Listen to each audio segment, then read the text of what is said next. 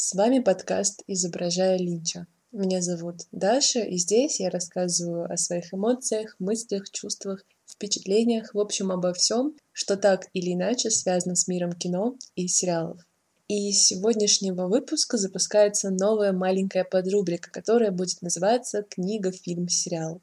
Это небольшие выпуски, где я рассказываю об одной книге, об одном фильме и об одном сериале, которые так или иначе меня зацепили за последнее время.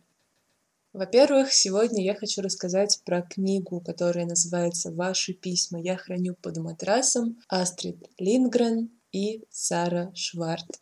Эта книга представляет собой переписку, которая длилась более 30 лет.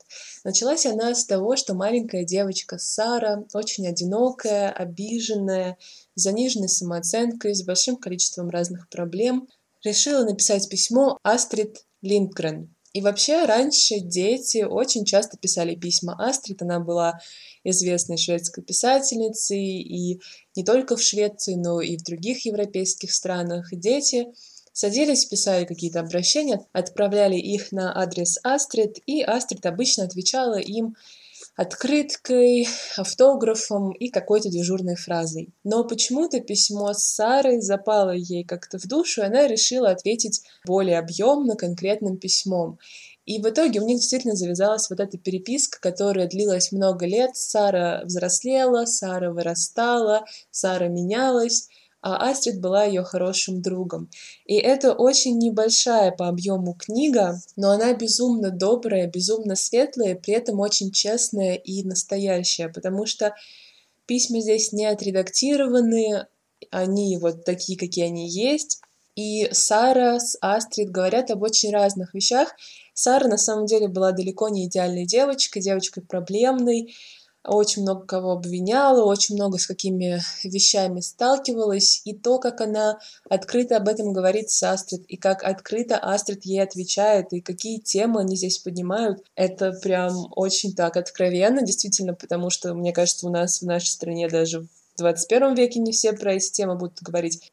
И Астрид никогда ее не осуждает, Астрид никогда не становится заменой ее родителям, вот этим вот каким-то взрослым, да, человеком, который диктует ребенку, как ему жить. Она советует, она пишет про свой опыт, она просто участлива. Не всегда на самом деле письма Астрид супер глубокие и супер разработанные, проработанные, но она просто проявляет искренний интерес и участие к этой девочке и пытается ее поддержать просто какими-то такими позитивными мыслями, и в итоге книга, она получается, с одной стороны, очень такая вот теплая, очень такая живая, но при этом, так как Сара переживает не самые простые времена, некоторые письма действительно разрывают сердце. Например, есть письмо, где Сара прикладывает сказку, которую она написала про девочку, сказка, которая, естественно, про Сару, и она настолько красивая, она настолько грустная, она настолько какая-то вот трепетная, что слезы сдержать очень сложно. Книга действительно замечательная, она у вас займет не так много времени, может быть, пару вечеров, но она правда того стоит. Если вы любили когда-то Астрид Лингрен и вам хочется посмотреть на нее как на человека, а не просто как на писателя. Или если вы любите эпистолярный жанр. Или если вам просто нравится вот такая поддержка, которая... Она на самом деле, вот это удивительно, что переписка велась столько много лет назад и велась между двумя конкретными людьми, но когда ты читаешь эти письма, то ты в каких-то отрывках, в каких-то моментах видишь себя, видишь какие-то собственные детские переживания или даже не детские, а переживания сегодняшние. А эта переписка, она поддерживает и читателя. Она как будто бы говорит с читателем и говорит ему о том, что все хорошо, ты прекрасный, ты чудесный, и просто живи и радуйся. И при этом говорит это не псевдо-позитивно, типа «Хей, давай!» говорит очень как-то вот естественно. Поэтому очень советую книгу. Я думаю, что я буду к ней возвращаться часто. Я ее, естественно, оставляю на своих полках — потому что она совершенно прекрасная, удивительная, замечательная. В общем, прям искренне рекомендую всем. Что касается фильмов, хочу рассказать про картину Михаэля Ханеке, которая называется «Белая лента» 2009 года. Золотая пальмовая ветвь на Канском кинофестивале, если я не ошибаюсь. Вообще, с белой лентой у меня тоже такая забавная история была, потому что когда в 2009 году фильм вышел, занял, собственно, определенные места на фестивалях, я его включала смотреть. Я прям помню, что я скачивала, начинала смотреть, но мне тогда было не очень много лет, и я не прониклась этим фильмом, я его не поняла, причем я его даже не досмотрела. Просто вот его, условно, первые 15 минут мне не понравились, мне показались скучными, не зацепили, и все. С тех пор к белой ленте я не возвращалась, но очень зря. Белая лента — это картина, которая нам рассказывает про одну немецкую деревушку.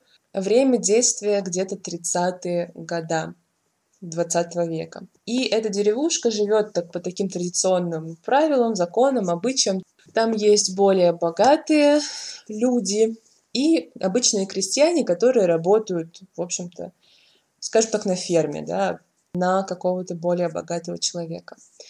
И все друг друга знают, естественно, есть школьный учитель, есть школа, есть доктор, ну вот такая типичная небольшая провинция Германии, скажем так. Совершенно неожиданно там начинают происходить какие-то страшные вещи.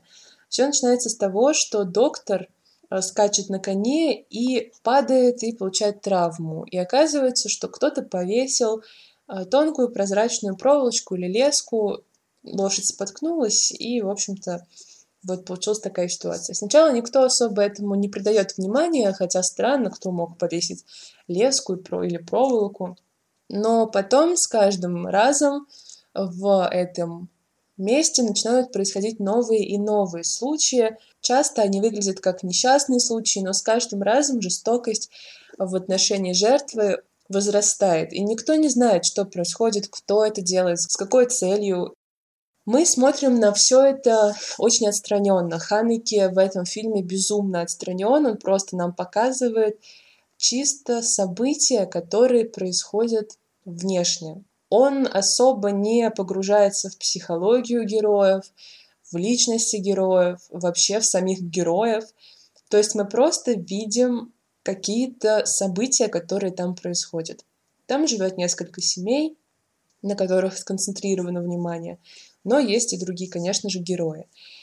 А, например, одна из семей, это прям такой, видимо, поклон Бергману, это очень такой тираничный, жестокий священник, у него дети, и он очень э, их жестоко воспитывает, жестко воспитывает. Например, когда он застает одного из своих сыновей, и затем... Ну, не то, что даже застает, когда он просто выясняет, что один из его сыновей иногда занимается мастурбацией, он его наказывает, очень сильно стыдит, очень сильно пугает там чуть ли не адом и привязывает каждую ночь его руки к кровати, чтобы он ни в коем случае себя не трогал. Не только по отношению к мальчику, но и по отношению к другим детям тоже достаточно жестоко себя проявляет. Есть семья доктора как раз-таки, которая живет без матери. У доктора странные отношения с э, домоправительницей, скажем так, семьи. У доктора странные отношения с собственной дочерью. Но при этом мы никогда фактически в этом фильме не видим акта насилия, которые там совершаются. Совершаются не только по отношению к вот к этим жертвам, которые появляются, но и по отношению к некоторым героям. Пожалуй, мальчик э, в семье священника — это исключение, которое мы прям четко видим эти сцены. В остальном мы просто понимаем по каким-то отрывкам фраз, по каким-то диалогам, по каким-то кадрам, что вот, возможно, что-то происходит еще за этими стенами определенных домов. И в итоге Картина получается безумно спокойной, безумно красивой. Она снята совершенно космически, черно-белая, очень такая поступательная, очень отстраненно холодная. И при этом зритель, каждый зритель будет только догадываться, что там может происходить, и сам, в общем-то, решать, что из увиденного правда, что чье-то заблуждение. Именно зритель будет решать, кто виноват, в сложившейся ситуации, потому что режиссер никаких ответов нам не даст. И фактически это история о поколении, о поколении этих детей, потому что дети очень странные в этой деревне. О поколении детей, которые жили вот под этим тоже гнетом насилия со стороны своих родителей. и детей, которых кто-то обвинит в случившемся, кто-то скажет, что нет, никто ни в чем, ни в коем случае не виноват. Это только ваше решение, что там происходит. Но фактически это фильм про поколение, которое через условно 8-10 лет поддержит режим Гитлера и приведет весь мир к глобальной катастрофе. И вот откуда возникает эта жестокость и эта мысль, что ты можешь посягнуть на чужую жизнь. Ханеке пытается в этом разобраться, наверное, для себя сам, никаких ответов, повторю, не давая. Возможно, он для себя разобрался, возможно, нет. Возможно, кто-то скажет, что эта жестокость проистекает из жестокости других, или эта жестокость проистекает просто из существа человеческого. Или это жестокость как защитная реакция, или как воспитание, или как недовоспитание. В общем, ответов на этот вопрос может быть огромное количество, но фильм безумно завораживающий. Он какой-то совершенно отличающийся от всего остального, и я очень сильно его рекомендую. Мне кажется, что он, с одной стороны, достаточно понятен и достаточно читаем, но с другой стороны, вот то, что остается ваша личная интерпретация, это всегда очень интересно, очень приятно, когда режиссер не просто разжевывает вам свою какую-то позицию и преподносит, но когда он просто фиксирует какие-то события и позволяет вам самим поработать мозгом и построить собственные какие-то версии происходящего, которые, естественно, с течением времени могут меняться, и пересматривая этот фильм через 10, 20, 30, 40 лет, возможно, вы придете к каким-то другим выводам и увидите там то, чего не заметили в первый раз. В общем, «Белая лента» Михаил Ханеке очень-очень рекомендую, если еще не видели. Если говорить о сериалах, наверное, расскажу о таком сериале, который называется «И повсюду тлеют пожары». Это сериал, который продюсировала Рис Уизерспун, она же там сыграла одну из главных ролей, и вообще именно она открыла автора книги, на основе которой этот сериал снят. В общем, есть такая писательница Селеста Инг, у нее на русском, по крайней мере, есть два романа. Это «И повсюду тлеют пожары» и «Все, чего я не сказала». Селеста Инг пишет книги про семейные проблемы, вот в основном про проблемы в отношениях родителей и детей, но при этом она в свои сюжеты всегда добавляет какую-то нотку загадки, детектива, возможно, даже. То есть всегда есть какая-то тайна, которая или даже несколько тайн, которые по ходу повествования будут раскрываться. Поэтому, в принципе, читать ее романы достаточно интересно. Я вот читала оба. Они очень легко читаются, очень быстро, очень динамичные, очень такие активные, что ли, но при этом, помимо вот этого какого-то сюжетного интереса, там есть неплохая проблематика, которая раскрывается вот именно в частности по поводу разных совершенно типов семей и разных взаимоотношениях э, внутри этих семей. И повсюду тлеют пожары. Это история двух американских семей, двух совершенно разных семей. У нас есть небольшой городок, такой традиционный классический американский городок, где живет традиционная классическая американская семья. По-моему, Ричардсонов, но, может быть, я уже путаю фамилии. Получается, четверо детей, мать, отец. Отец работает в юридической фирме, неплохо зарабатывает, мать журналистка, четверо детей, одна там девочка метит в какой-нибудь Гарвард, а второй мальчик спортсмен, третий очень умный. Ну вот и есть младшая дочка, с ней пока какие-то проблемы, у нее переходный возраст. Она бунтует, она увлекается искусством. И в этот городок приезжает вторая семья. Это женщина Мия и ее дочка Перл. Перл примерно ровесница детей вот в первой семье детей Елены, Елен. Это совершенно другой тип семьи. Во-первых, это не полная семья, семья без отца. Во-вторых, это семья скитальцев, потому что они постоянно путешествуют и особо нигде не останавливаются на одном месте. И плюс у них, в принципе, немножко другие взаимоотношения между матерью и дочерью, чем в семье Элен. И так получается, что эти две семьи будут взаимосвязаны, они общаются, они проникают друг в друга. И плюс параллельно вот этой всей истории, истории взаимоотношений двух разных семей и истории внутри этих семей, мы видим еще одну сюжетную линию. Мия начинает работать в, подрабатывать, точнее, в ресторанчике вместе с другой девушкой, девушкой-азиаткой, которая приезжая, иммигрантка. Вот эта вот э, иммигрантка имела дочку, но из-за пострадовой депрессии, из-за проблем с финансами, из-за того, что она была одна, вот в таком странном э, положении, да, не совсем легальном в США, там не было, в общем, всех документов, чтобы оформлять там всякие вид, виды на жительство и все остальное. Эта женщина такое приняла решение, очень импульсивно, спонтанно, она оставила ребенка в пожарной части, а, чтобы как бы о нем позаботиться, но отказалась, можно сказать, от своего ребенка.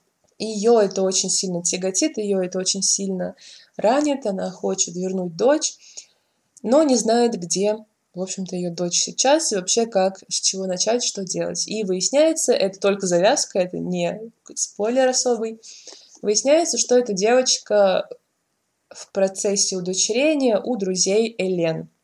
И вот как бы это третья линия, которая сюда ввергается. И в итоге мы получаем вот такую очень насыщенную, яркую историю про, в первую очередь, если мы берем особенно книгу, то про взаимоотношения разных семей, вообще про понятие матери, про то, кто может считаться матерью ребенка, биологическая мать, тот, кто воспитывает. Очень много там поднимается таких этических вопросов с материнством связанных.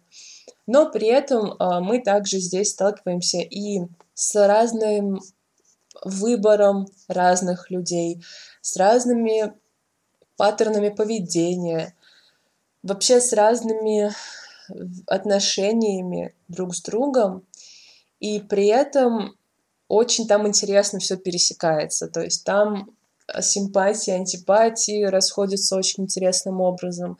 И много из героев, ну вот две главные, да, героини, вот эти две разные женщины, Мия и Элен, как они борются друг с другом, но как они не видят вот то, что происходит рядом с ними. И сериал, в принципе, снят очень близко к книге, событийно, сюжетно прям очень близко. Из его каких-то плюсов, во-первых, то, что дети в этом сериале, а их тут много, они тоже одни из таких главных персонажей, тоже у них много сюжетных линий, разных взаимоотношений выстраивается. Они в этом сериале действительно дети. Это очень классно, что подростки выглядят как подростки, одеваются как подростки, они действительно, ну, может быть, там чуть старше, чем их книжные образы, но прям вот школьники, скажем так, дети-школьники, не как обычно во всех американских сериалах про подростков, в которых играют 30-летние люди, супер мейкап, супер какие-то странные одежды, в которых никто в реальной жизни не ходит – нет, здесь вот все очень максимально близко, очень максимально естественно, и это импонирует с первой же серии, когда ты видишь героев, и ты веришь, что им действительно там 15 лет, что у них действительно вот может быть такие проблемы, что они действительно так переживают, что они действительно так выглядят. Это очень приятно. Кроме того, э, Рис Уизерспун вообще идеально для роли Элен, она прекрасно вписалась, прекрасно играет. В принципе, действительно, основная проблематика сохранена, сохранен вот этот накал, то есть некоторые серии очень эмоциональные, очень такие насыщенные, есть вот это движение какое-то постоянное, есть очень красивые кадры, есть красивая музыка. Я не могу сказать, что сериал прям супер классный, в какой-то топ возносится, как условно какой-нибудь True Detective, который прям кинематографический шедевр, особенно первый сезон. Или как там «Молодой папа», который тоже кинематографический шедевр.